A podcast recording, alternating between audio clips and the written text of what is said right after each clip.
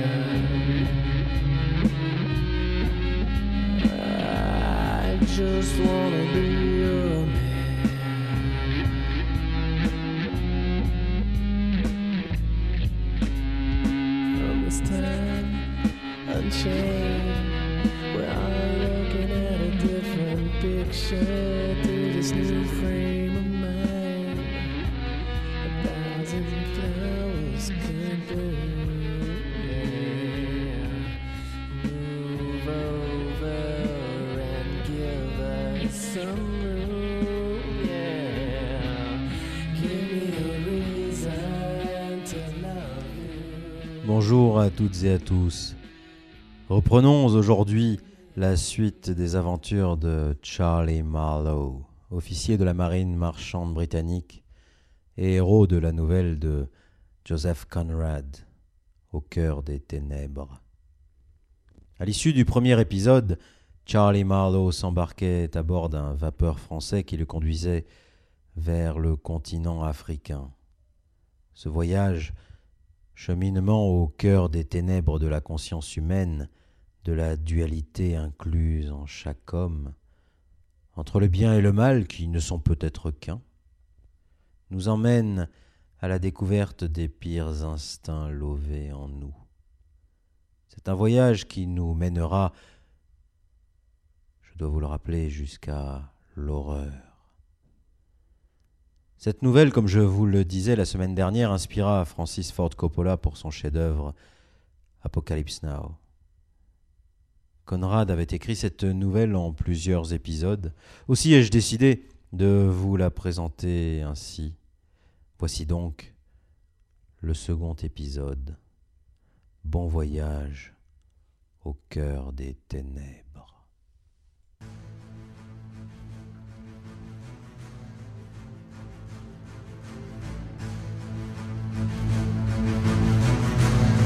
Je m'embarquais sur le vapeur français.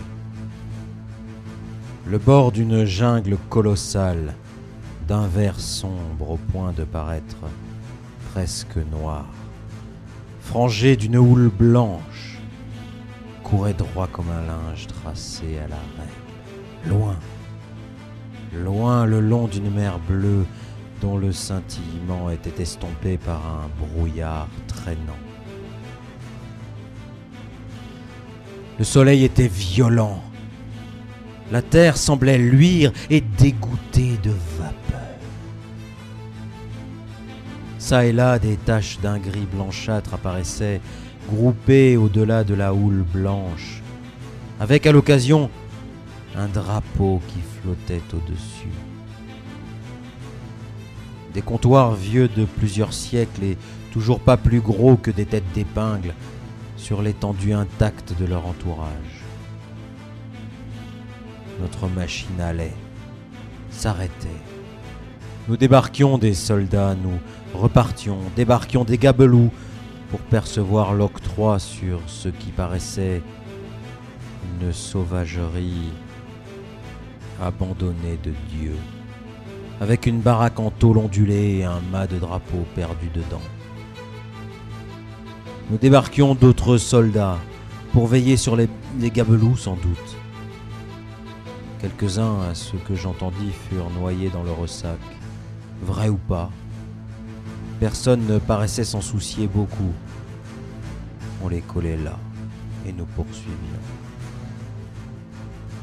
Chaque jour, la côte avait, avait le même aspect, comme si nous n'avions pas bougé. Mais nous dépassions divers lieux, des comptoirs avec des, noms comme euh, Grand Bassam, Petit Popo. Des noms qui, semblaient appartenir à quelque farce sordide, jouée sur le devant d'une sinistre toile de fond. Mon oisiveté de passager, mon isolement parmi tous ces hommes avec qui je n'avais aucun point de contact, la mer huileuse et languide, l'uniformité sombre de la côte, semblait, semblait me tenir à distance de la vérité des choses, dans les raies d'une illusion lugubre et absurde. La voix de la houle perçue de temps à autre était un plaisir positif comme le langage d'un frère. C'était quelque chose de naturel. Cela avait une raison, un sens. Parfois, un bateau venu de la côte donnait un contact momentané avec la réalité. Il avait, des pagayeurs noirs. On leur voyait de loin luire le blanc des yeux. Ils criaient, ils chantaient. Leur corps ruisselait de sueur. Ils avaient des visages comme des masques grotesques, ces types. Mais ils avaient des os, des muscles, une vitalité sauvage, une énergie intense de mouvement qui était aussi naturelle et vraie que la houle le long de leurs côtes. Ils n'avaient pas besoin d'excuses pour être là. C'était un grand réconfort de les regarder. Un moment, j'avais le sentiment d'appartenir encore à un monde de faits normaux, mais il ne durait guère. Quelque chose survenait pour le chasser. Une fois, je me rappelle, nous sommes tombés sur un navire de guerre à l'ancre au large de la côte. On n'y voyait pas même une baraque, et ils bombardaient la brousse. Apparemment, les Français faisaient une de leurs, d'une de leurs guerres dans ces parages. Le pavillon du, du, navire pendait mou comme un chiffon. Les gueules des longs canons de six pouces pointaient partout de la coque basse. La houle grasse, gluante, le berçait paresseusement et le laissait retomber, balançant ses mains grêles. Dans l'immensité vide de la terre, du ciel et de l'eau, il était là, incompréhensible, attiré sur un continent. Boum Partait un canon de six pouces. Une petite flamme jaillissait puis disparaissait. Une petite fumée blanche se dissipait. Un projectile faisait un faible sifflement et rien n'arrivait. Rien ne pouvait arriver. L'action avait quelque chose de fou. Le spectacle, un air de bouffonnerie lugubre, qui ne furent pas amoindris parce que quelqu'un à bord m'assura sérieusement qu'il y avait un camp d'indigènes. Il disait ennemi, caché quelque part hors de vue. Nous leur avons donné leurs lettres. J'ai appris que les hommes sur ce navire solitaire mouraient des fièvres à raison de trois par jour et nous avons poursuivi. Nous avons mouillé à d'autres endroits au nom burlesque où la joyeuse danse de la mort et du trafic se poursuit dans un air torpide et terreux comme celui d'une catacombe surchauffée. Tout le long d'une côte informe bordée de flots dangereux, comme si la nature elle-même avait voulu écarter les intrus nous avons pénétré dans des rivières d'où nous sommes ressortis, des courants de morts vivantes dont les rives se faisaient pourriture boueuse, dont l'eau épaissie en vase s'infiltrait parmi les palétuviers tourmentés, qui semblaient se tordre vers nous dans l'extrémité d'un désespoir impuissant. Nulle part nous sommes arrêtés assez longtemps pour avoir une impression plus particulière. Et un sentiment diffus de stupeur oppressive et vague grandissait en moi. C'était comme un pèlerinage lassant parmi des débuts de cauchemar.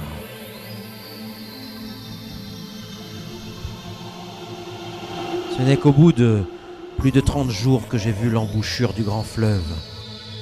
Nous avons mouillé au large du siège du gouvernement. Ma tâche ne devait commencer qu'à environ 200 000 plus loin. Aussi, dès que je pus, je me mis en route pour un poste situé à 30 000 en amont.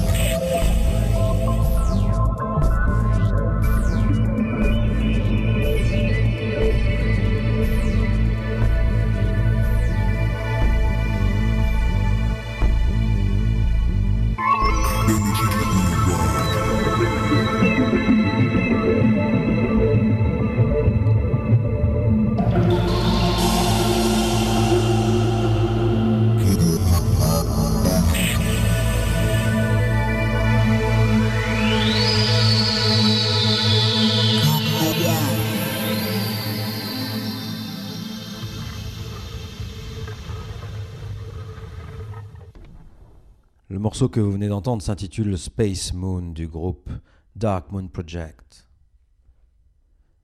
J'avais un passage sur un petit vapeur maritime. Le capitaine était suédois, et sachant que j'étais marin, m'invita sur la passerelle.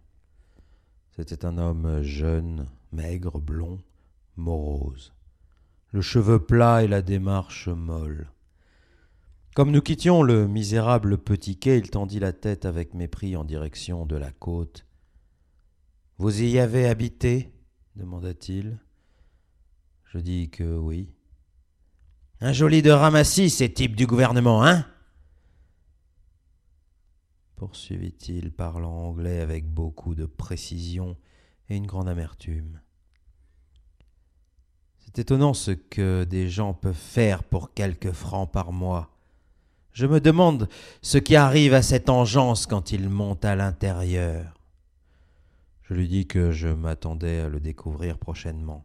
Ah s'exclama-t-il. Traînant les pieds, il s'écarta tout en regardant devant lui avec vigilance. N'en soyez pas trop sûr, continua-t-il. L'autre jour, j'ai emmené un homme qui s'est pendu en chemin. C'était un Suédois lui aussi. Pendu. Et pourquoi, au nom du ciel, m'écriai-je? Il surveillait toujours attentivement. Qui sait? Pas supporter le soleil ou le pays peut-être. Enfin nous débouchâmes.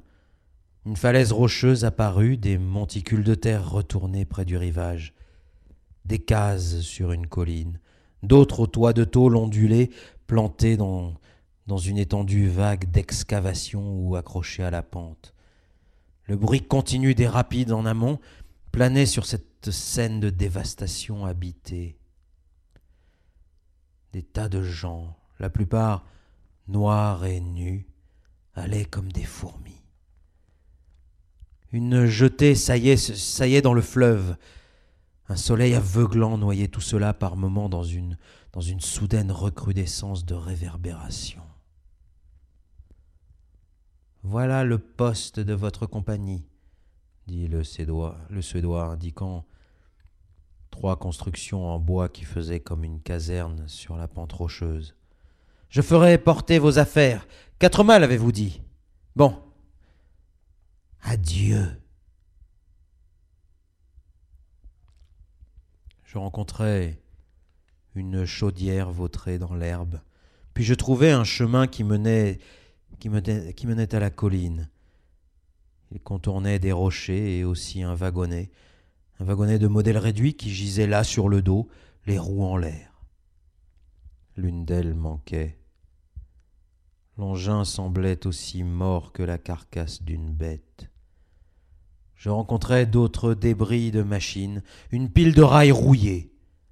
Sur la gauche, un bouquet d'arbres faisait un coin d'ombre où des choses sombres semblaient s'agiter faiblement. Je battais des cils, la montée était rude. Une corne retentit sur la droite et, et je vis les noirs courir. Une détonation lourde et sourde secoua le sol. Une bouffée de fumée sortit de la falaise et ce fut tout. Nul changement ne parut sur la face du roc. Il construisait un chemin de fer. La falaise ne gênait pas en aucune façon, mais, ce dynamitage sans, sans objet était tout le travail en cours. Un léger tintement derrière moi me fit tourner la tête. Six noirs s'avançant en file indienne montaient péniblement le chemin, marchant lentement, droit. Ils balançaient de petits paniers pleins de terre sur leurs têtes, et le tintement marquait la mesure de leurs pas. Ils portaient des haillons noirs enroulés autour des hanches, dont les bouts brinque-balaient derrière, courts, comme des queues. Je leur voyais toutes les côtes. Les jointures de leurs membres étaient comme les nœuds d'une corde. Ils avaient chacun un collier de fer au cou, ils étaient reliés par une chaîne dont, dont les segments oscillaient entre eux avec ce tintement rythmique. Une explosion dans la falaise me fit, me fit penser soudain à ce navire de guerre que j'avais vu faire feu sur un continent. C'était la même sorte de voix sinistre. Mais ces hommes-ci ne pouvaient par aucune débauche d'imagination être qualifiés d'ennemis. On les disait criminels. Et la loi outragée, comme ces explosions d'obus, leur était tombée dessus. Mystère insondable venu de la mer. Leurs maigres poitrines haletaient toutes ensemble. Les narines violemment dilatées frémissaient. Les regards se tournaient pétrifiés vers la crête. Ils me dépassèrent à me frôler, sans un coup d'œil, avec l'indifférence complète, mortelle des sauvages malheureux. Derrière cette matière première, un des rachetés, produit par les nouvelles forces à l'œuvre, marchait, morose, tenant un fusil par le milieu. Il avait, il avait une tunique d'uniforme où manquait un bouton, et voyant un blanc dans le chemin, haussa son arme sur son épaule vivement. C'était simple prudence. Les blancs étaient tellement pareils à distance qu'il n'aurait su dire qui je pouvais être. Il se sentit vite rassuré avec un, éclat de sourire canaille et un coup d'œil sur sa chiourme. Sembla faire de moi un partenaire de sa haute mission. Après tout, moi aussi je participais à la, à la grande cause qui inspirait ses actions élevées et justes.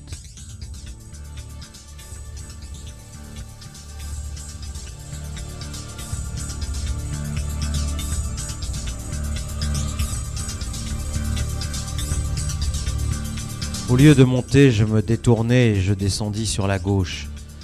Mon idée était de, de laisser disparaître de ma vue ces bagnards avant de monter la colline.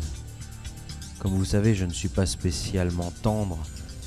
Il m'a fallu donner et parer des coups, me défendre, attaquer à l'occasion, ce qui n'est qu'une façon de se défendre. Sans compter la note à payer suivant les demandes de la sorte de vie où, où je m'étais fourvoyé. J'ai vu le démon de la violence, celui de la convoitise, celui du désir. Mais par le juste ciel, c'était des démons forts et gaillards à l'œil de flamme qui dominaient et qui menaient des hommes, des hommes, vous dis-je. Mais là,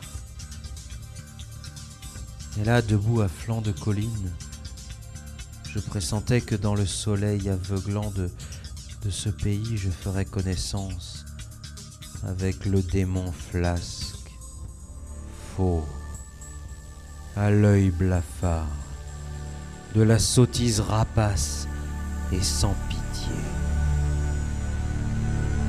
À quel point il pouvait se révéler insidieux en outre, je ne devais le découvrir que des mois plus tard et à quinze cents kilomètres de là. Un moment, je restais horrifié, comme si j'avais reçu un avertissement. Finalement, je descendis la colline, obliquant vers les arbres que j'avais vus.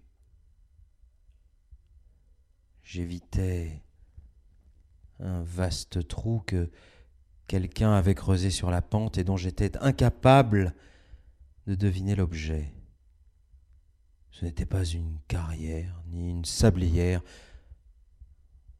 Non, pas une sablière en tout cas. Ce n'était qu'un trou. Il se rattachait peut-être au désir philanthropique de donner aux criminels quelque chose à faire. Je ne sais pas. Puis je faillis tomber dans un ravin très étroit, à peine plus qu'une balafre au flanc de la colline. Je découvris qu'un tas de tuyaux de drainage destinés à l'établissement y avait été versés. Il n'y en avait pas un d'intact. C'était un massacre gratuit.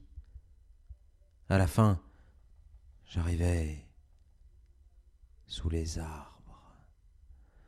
Mon idée était de marcher quelques instants à l'ombre. Mais je ne m'y trouvais pas plus tôt que je crus être entré dans le sombre cercle de quelque enfer. Les rapides étaient proches et le bruit d'un flot ininterrompu, uniforme, précipité en, emplissait l'immobilité lugubre du bosquet, où pas un souffle ne bougeait. Pas une feuille ne s'agitait d'un bruit mystérieux, comme si le mouvement furieux de la terre lancée était tout à coup devenu perceptible.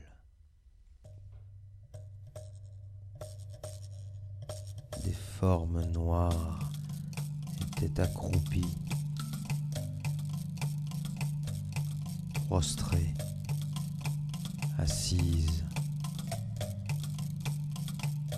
entre les arbres, appuyée au tronc, cramponnée au sol à demi surgissant, à demi estompée dans l'obscure lumière, dans toutes les attitudes de la douleur, de l'abandon, du désespoir.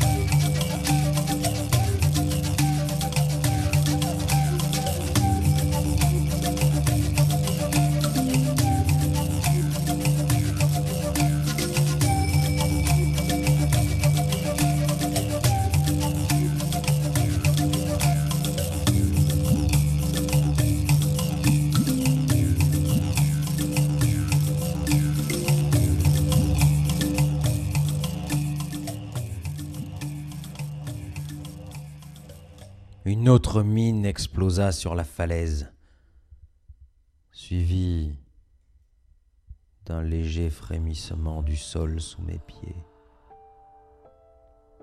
Le travail continuait. Le travail. Et c'était ici le lieu où quelques-uns des auxiliaires s'étaient retirés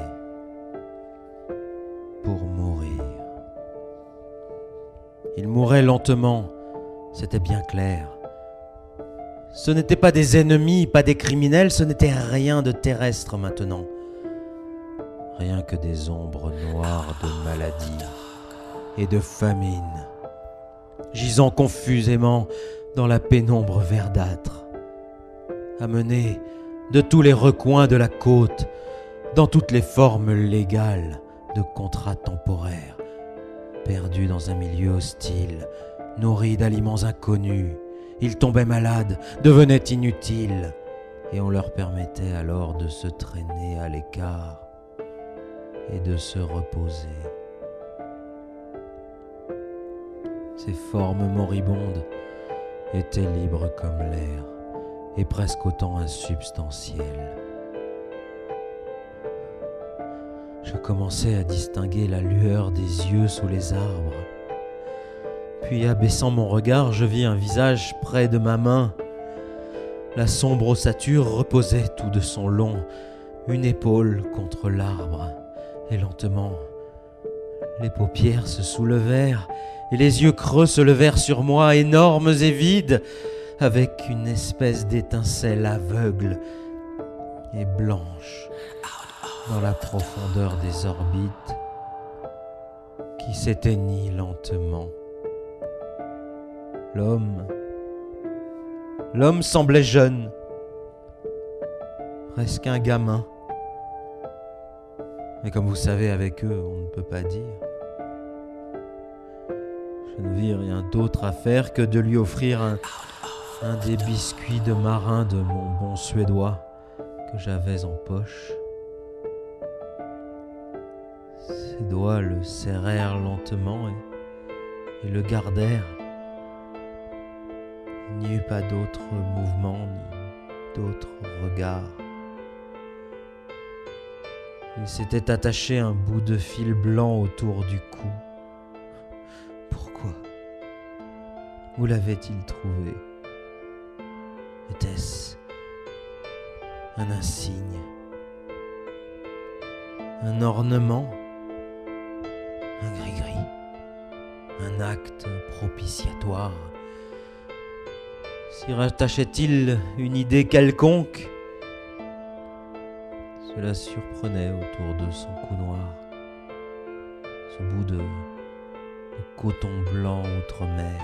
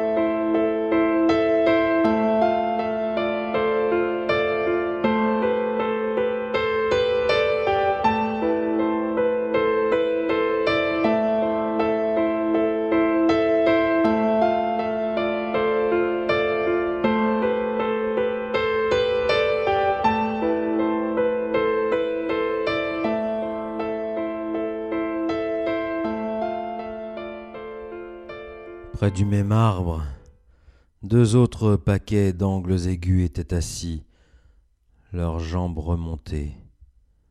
L'un, le menton appuyé sur les genoux, regardait dans le vide d'une façon horrible, intolérable. Son frère spectral appuyait son front comme s'il fût accablé d'une grande lassitude. Et tout alentour, d'autres étaient éparpillés dans toutes les poses et les contorsions de leur prostration, comme dans un tableau de peste ou de massacre.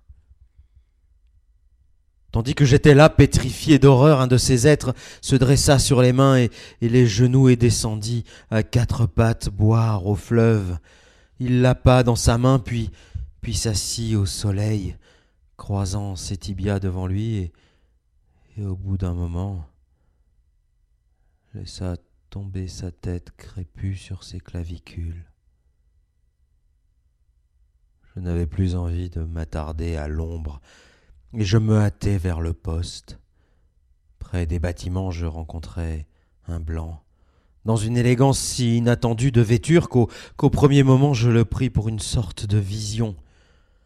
Je vis un col droit empesé, des manchettes blanches, un veston léger d'alpaga, des pantalons blancs comme neige, une cravate claire, des bottines vernies. Pas de chapeau, une raie les cheveux brossés, brillantinés sous une ombrelle doublée de verre que tenait une grosse main blanche. Il était stupéfiant. Derrière l'oreille, il avait, il avait un porte-plume. Je serrai la main de ce miracle et j'appris qu'il était le comptable en chef de la compagnie et que toute la tenue des livres se faisait dans ce poste. Il était sorti un moment, me dit-il, prendre un peu d'air frais. L'expression semblait bizarre et singulière, suggérant une vie de bureau sédentaire.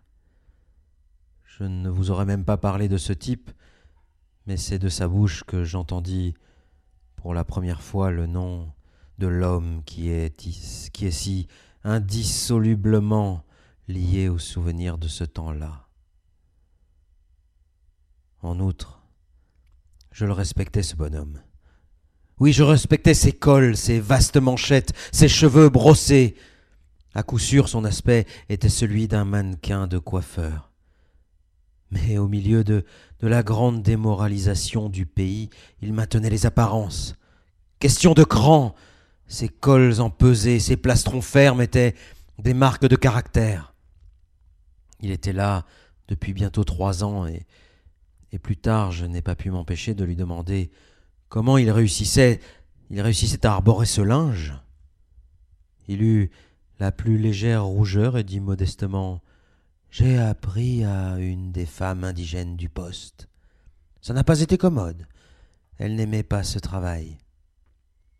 Cet homme avait donc réussi véritablement quelque chose et il était dévoué à ses livres de contes qui étaient impeccablement tenus.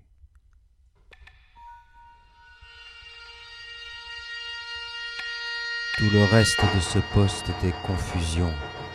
Les têtes, les choses, les bâtiments, des théories de noirs poussiéreux, aux pieds épatés arrivaient et repartaient un flot de produits manufacturés, des, des cotonnades camelotes, des perles, de fils de cuivre partaient pour les profondeurs des ténèbres. Et en retour, il arrivait un précieux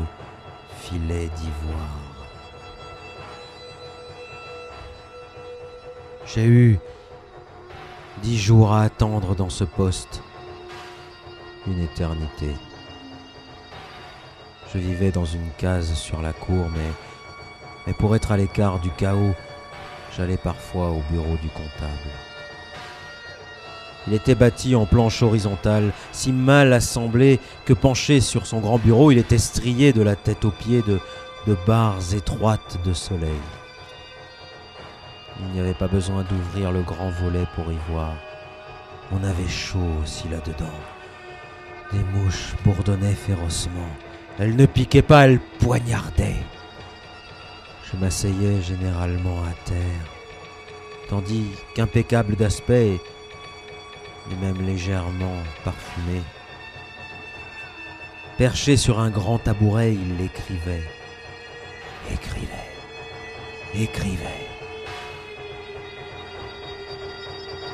Parfois il se levait pour prendre de l'exercice quand, quand un lit pliant avec un malade, quelque agent ramené de l'intérieur, y fut placé. Il manifesta une douce irritation. Les gémissements de ce malade, dit-il, détournent mon attention. Et si elle fait défaut, il est extrêmement difficile d'éviter les erreurs d'écriture sous ce climat. Un jour, il observa sans relever la tête. Dans l'intérieur, vous rencontrerez sûrement Monsieur Kurtz. Comme je demandais qui était Monsieur Kurtz, il dit que c'était un agent de premier ordre. Et me voyant déçu de ce renseignement, il ajouta lentement, posant sa plume. C'est un homme très remarquable. Sur d'autres questions, il précisa que M. Kurtz avait à présent la charge d'un comptoir très important en plein pays de l'ivoire. Au fin fond, il envoie autant d'ivoire que tous les autres réunis. Il se remit à écrire. Le moribond était trop malade pour gémir. Les mouches bourdonnaient dans un grand calme. Soudain, il y eut un murmure grandissant de voix et un grand piétinement. Une caravane était arrivée. Un babil excité de sons, de sons inconnus éclata de l'autre côté des planches. Tous les porteurs parlaient à la fois, et au milieu de la clameur, la lamentable voix de l'agent principal déclarait qu'il renonçait pour la vingtième fois de la journée. Il se leva lentement. Quel vacarme horrible dit-il. Il traversa la pièce doucement pour regarder le malade et, revenant, me dit Il n'entend plus. Quoi? Mort? demandai-je stupéfait. Non, pas encore. Puis indiquant d'un mouvement de la tête le tumulte de la cour. Quand il faut porter des inscriptions correctes, on en vient à détester ces sauvages. Les détester à mort. Il resta pensif un moment. Quand vous verrez monsieur Kurtz, poursuivit-il, dites-lui de ma part que tout ici. Il jeta un coup d'œil à son bureau marche très bien. Je n'aime pas lui écrire. Avec ces messagers que, nous avons, on ne sait jamais entre les mains de qui la lettre peut tomber, au passage par ce poste central. Il me regarda un temps fixement de ses yeux placides, saillants. Oh, il ira loin, très loin. Il sera quelqu'un dans l'administration avant longtemps, les patrons, ceux du Conseil, en Europe. Vous voyez qui? On ça en tête. Il se remit au travail. Le bruit dehors avait cessé, et là-dessus je sortis, m'arrêtant à la porte. Dans le bourdonnement régulier des mouches, l'agent sur le chemin du retour gisait rouge de fièvre et insensible, l'autre penché sur ses livres, portait correctement les inscriptions relatives à des transactions parfaitement correctes. Et à cinquante pieds au-dessous du seuil, je voyais les cimes d'arbres immobiles du bosquet de la mort. Le lendemain, je quittai enfin le poste avec une caravane de soixante hommes pour une marche de deux cents milles. Pas la peine de vous en dire le détail. Des pistes, des pistes partout. Un réseau piétiné de pistes en tous sens dans ce pays vide, à travers l'herbe haute, l'herbe brûlée, les fourrés, le montant et descendant par de froides ravines, par des collines pierreuses embrassées de chaleur. Et la solitude, la solitude, personne, pas une case. La population avait filé longtemps avant. Parbleu Et si un tas de noirs mystérieux, munis de toutes sortes d'armes terribles, se, se mettaient tout d'un coup à suivre la route de Deal à Gravesend, au bord de la Tamise, attrapant des cutéreux à droite et à gauche pour leur faire porter leurs lourds fardeaux. J'imagine que toutes les fermes et toutes les chaumières du voisinage auraient vite fait de se vider. Seulement ici, les maisons aussi étaient parties. D'ailleurs, je traversais quand même plusieurs villages abandonnés. Il y avait quelque chose de pitoyablement puéril dans les, ruines de Torchy jour après jour, dans les foulées le traînement de soixante paires de pieds nus derrière moi, chaque paire sous un fardeau de soixante livres.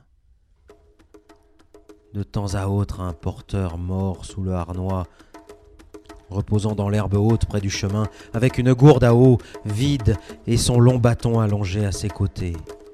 Un grand silence alentour et au-dessus, à l'occasion par une nuit tranquille le frémissement de lointains tam-tam faiblissant, s'enflant, un frémissant vaste, frémissement vaste, léger, un bruit étrange, tentateur, suggestif et et qui peut-être avait un sens aussi profond que, le son des cloches en pays chrétien. Une fois un blanc en uniforme déboutonné, qui campait sur la piste avec une escorte armée de, de zanzibariens efflanqués, très hospitaliers, de joyeuse humeur pour ne pas dire ivres. Surveillez la route. L'entretien de la route, déclara-t-il. Je peux pas dire que j'ai vu ni route ni entretien, à moins que le corps d'un noir d'âge mûr, le front troué d'une balle, sur lequel je butais littéralement à trois milles de là, puisse être considéré comme une amélioration durable. J'avais j'avais un compagnon blanc aussi, pas un mauvais type, mais un, un peu trop bien en chair qui avait l'habitude exaspérante de s'évanouir dans la chaleur des montées à des milles de distance de l'ombre et de l'eau. C'est agaçant, vous savez, de, tenir son, son paletot comme une ombrelle sur la tête d'un bonhomme pendant qu'il revient à lui, je n'ai pas pu m'empêcher de lui demander un jour ce qui lui avait mis en tête de, de venir dans ces parages. Pour faire des sous, bien sûr. Qu'est-ce que vous croyez? demanda-t-il méprisant. Il finit par attraper les fièvres et il fallut le porter dans un hamac suspendu à une perche. Comme il pesait cent kilos, il me causa des chamailleries sans fin avec le porteur. Ils mettaient en panne, ils filaient, ils s'esquivaient la nuit avec leur chargement. Une vraie mutinerie. Un soir donc, je fis un discours en anglais avec des gestes dont, pas un ne fut perdu pour les soixante pères Dieu qui me faisaient face. Et le matin, matin suivant, je fis démarrer le hamac en tête comme il filait. Une heure après, je tombais sur toute l'affaire effondrée dans un buisson. L'homme, le hamac, les gémissements, les couvertures, le frisson. La lourde perche avait écorché son pauvre nez. Il avait grande envie que je tue quelqu'un, mais, mais il n'y avait pas auprès l'ombre d'un porteur. Je me rappelais alors le vieux docteur. Ce serait intéressant pour la science d'observer l'évolution mentale des individus sur place. Je sentis que je devenais scientifiquement intéressant. N'importe, Tout ça ne fait rien à l'affaire. Le quinzième jour, j'arrivai de nouveau en vue du grand fleuve et, et je fis une entrée boiteuse dans le poste central. Il était situé sur un bras mort entouré de brousses et de forêts, une jolie bordure de vases puantes d'un côté, tandis que sur les trois autres, il était clos d'une palissade croulante de roseaux. Une brèche négligée tenait lieu de porte. Et le premier coup d'œil sur l'endroit suffisait pour voir quel sinistre mollasson gouvernait cette affaire. Des blancs qui tenaient de grands bâtons parurent languides d'entre les bâtiments, avancèrent nonchalamment pour m'examiner, puis se retirèrent quelque part hors de vue. L'un d'eux, un gaillard corpulent, nerveux, à moustache noire, m'informa avec beaucoup de volubilité et maintes digressions dès que je lui eus dit qui j'étais que mon vapeur était au long du fleuve, au fond du fleuve. J'étais stupéfait. Quoi? Comment? Pourquoi? Oh, tout allait bien. Le directeur lui-même était sur place. Tout était parfait. Tout le monde s'était conduit magnifiquement, magnifiquement. Il faut, dit-il, très nerveux, que vous alliez voir tout de suite.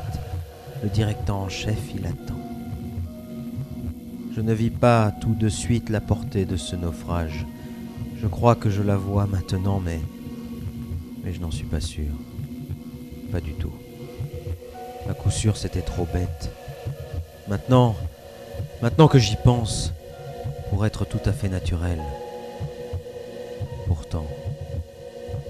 Mais sur le moment, la chose se présentait simplement comme un déplorable contretemps. Le vapeur était. Il était parti deux jours avant dans une hâte précipitée pour remonter le fleuve avec- le directeur à bord aux soins d'un capitaine bénévole. Et il n'avait pas appareillé depuis trois heures qu'ils arrachaient sa coque sur des rochers et que le bateau sombrait près de la rive sud. Je me suis demandé ce que j'allais faire dans le coin maintenant que mon bateau était perdu. En fait, j'avais j'avais bien de l'occupation à repêcher du fleuve le vapeur dont j'étais capitaine. Je dus m'y mettre dès le jour suivant. Ça et les réparations quand j'eus amené les pièces au poste pris des mois. Ma première entrevue avec le directeur fut curieuse. Il ne me pria pas de m'asseoir après ma marche de vingt milles dans la matinée. Tout en lui était commun. Le teint, les traits, la manière, la voix. Il était de taille moyenne avec un corps quelconque. Ses yeux d'un bleu banal étaient peut-être particulièrement froids et véritablement, il pouvait vous asséner un regard tranchant et pesant comme une hache. Mais même à, des, même à, ces moments, le reste de sa personne semblait se dissocier de l'intention. Autrement, il n'y avait qu'une vague, indéfinissable expression sur les lèvres. Quelque chose de sournois. Sourire, pas sourire. Je me le rappelle, mais, mais je ne saurais l'expliquer. C'était inconscient, ce sourire. Bien qu'après, il lui dit quelque chose, ce soit devenu un instant plus fort. Cela venait au terme de ses discours comme un sceau à poser sur les mots pour faire paraître le sens de la phrase la plus commune, totalement inscrutable. C'était un trafiquant vulgaire, employé depuis sa jeunesse dans ces parages, rien de plus. Il était obéi, pourtant il n'inspirait ni affection, ni crainte, ni même respect. Ce qu'il faisait, c'était mettre mal à l'aise, voilà. Mal à l'aise. Pas exactement en méfiance, simplement mal à l'aise, rien de plus. Vous n'avez pas idée à quel point un tel, un tel, un tel talent peut être efficace. Il n'avait pas le don de l'organisation, ni, ni de l'initiative, ni de l'ordre même. C'était évident à voir l'état déplorable du poste. Il n'avait ni connaissance ni intelligence. Sa situation lui était venue comment? Peut-être de ce qu'il n'était jamais malade. Il avait servi trois périodes de trois ans là-bas. C'est que une santé triomphale dans la débâcle générale des organismes est une force en soi. Il prit la parole dès qu'il me vit. J'avais été longtemps en chemin, il ne pouvait pas attendre. Il, il avait fallu partir sans moi. Il fallait relever les postes en amont. Il y avait déjà eu tant de délais qu'il ne savait qui était mort, qui vivait, ni comment, comment allaient leurs affaires, ainsi de suite. Il ne fit pas attention à mes explications et jouant avec un bâton de cire à cacheter, répéta plusieurs fois que la situation était très grave, très grave. Selon certaines rumeurs, un poste très important était en péril et son chef, M. Kurtz, était malade. Il espérait qu'il n'en était rien. M. Kurtz était. Je me sentais là, irritable. Au diable, Kurtz, pensais-je. Je l'interrompis en disant que, que j'avais entendu parler de M. Kurtz sur la côte. Ah. On parle donc de lui là-bas, murmura-t-il en aparté. Puis il reprit, m'assurant que M. Kurtz était le meilleur de ses agents, un homme exceptionnel de la plus grande importance pour la compagnie. Je pouvais donc comprendre l'inquiétude. Il était, dit-il, très très préoccupé. À coup sûr, il s'agissait, il s'agitait beaucoup sur sa chaise. Il s'exclama. Ah. Monsieur Kurtz cassa le bâton de cire à cacheter et, et parut confondu par l'accident. Après quoi il voulut savoir combien de temps cela prendrait de je l'interrompis de nouveau. J'avais faim, voyez-vous. Et d'être laissé debout en plus, je devenais enragé. Mais comment le saurais-je, dis-je? Je n'ai. Je n'ai même pas encore vu l'épave. Des mois sûrement. Tout ce bavardage me semblait si puéril. Des mois, dit-il. Eh bien, disons, trois mois avant que nous puissions démarrer. Oui, ça doit faire l'affaire. Je me précipitai hors de sa case. Il vivait seul dans une case de pisé pourvue d'une sorte de véranda. Grommelant, grommelant à part, à part moi, ce que je pensais de lui, c'était un crétin bavard. Par la suite, je retirai mon jugement quand j'eus la révélation surprenante de l'extrême précision avec laquelle il avait estimé le temps que demanderait l'affaire. Je me mis à l'ouvrage le lendemain, tournant le dos en, idée à ce poste. Ce n'était qu'ainsi, à ce qu'il me parut, que je pouvais garder une prise sur les faits positifs de la vie. C'est qu'il faut parfois jeter un regard alentour, et quand je voyais ce poste, ces hommes déambuler sans but dans le soleil de la cour, je me demandais parfois ce que tout cela signifiait. Ils erraient çà et là, tenant ces grands bâtons ridicules, comme un tas de, pèlerins sans la foi, ensorcelés à travers une palissade croulante. Le mot ivoire résonnait. Il résonnait dans l'air, se murmurait,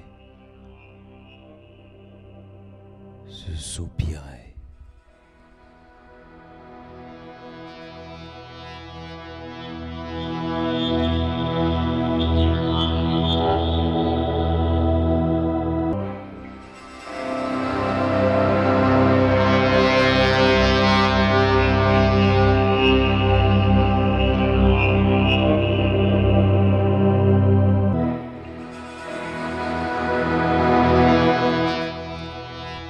Nous sommes au terme de cette émission.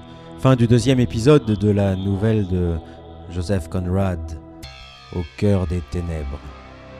Je tiens à remercier Michael Cormier pour la régisson et, et Fréquence Orange pour son accueil. Je vous donne rendez-vous la semaine prochaine pour la suite de ce lent cheminement au cœur des ténèbres. Au revoir et ne soyez pas trop sages.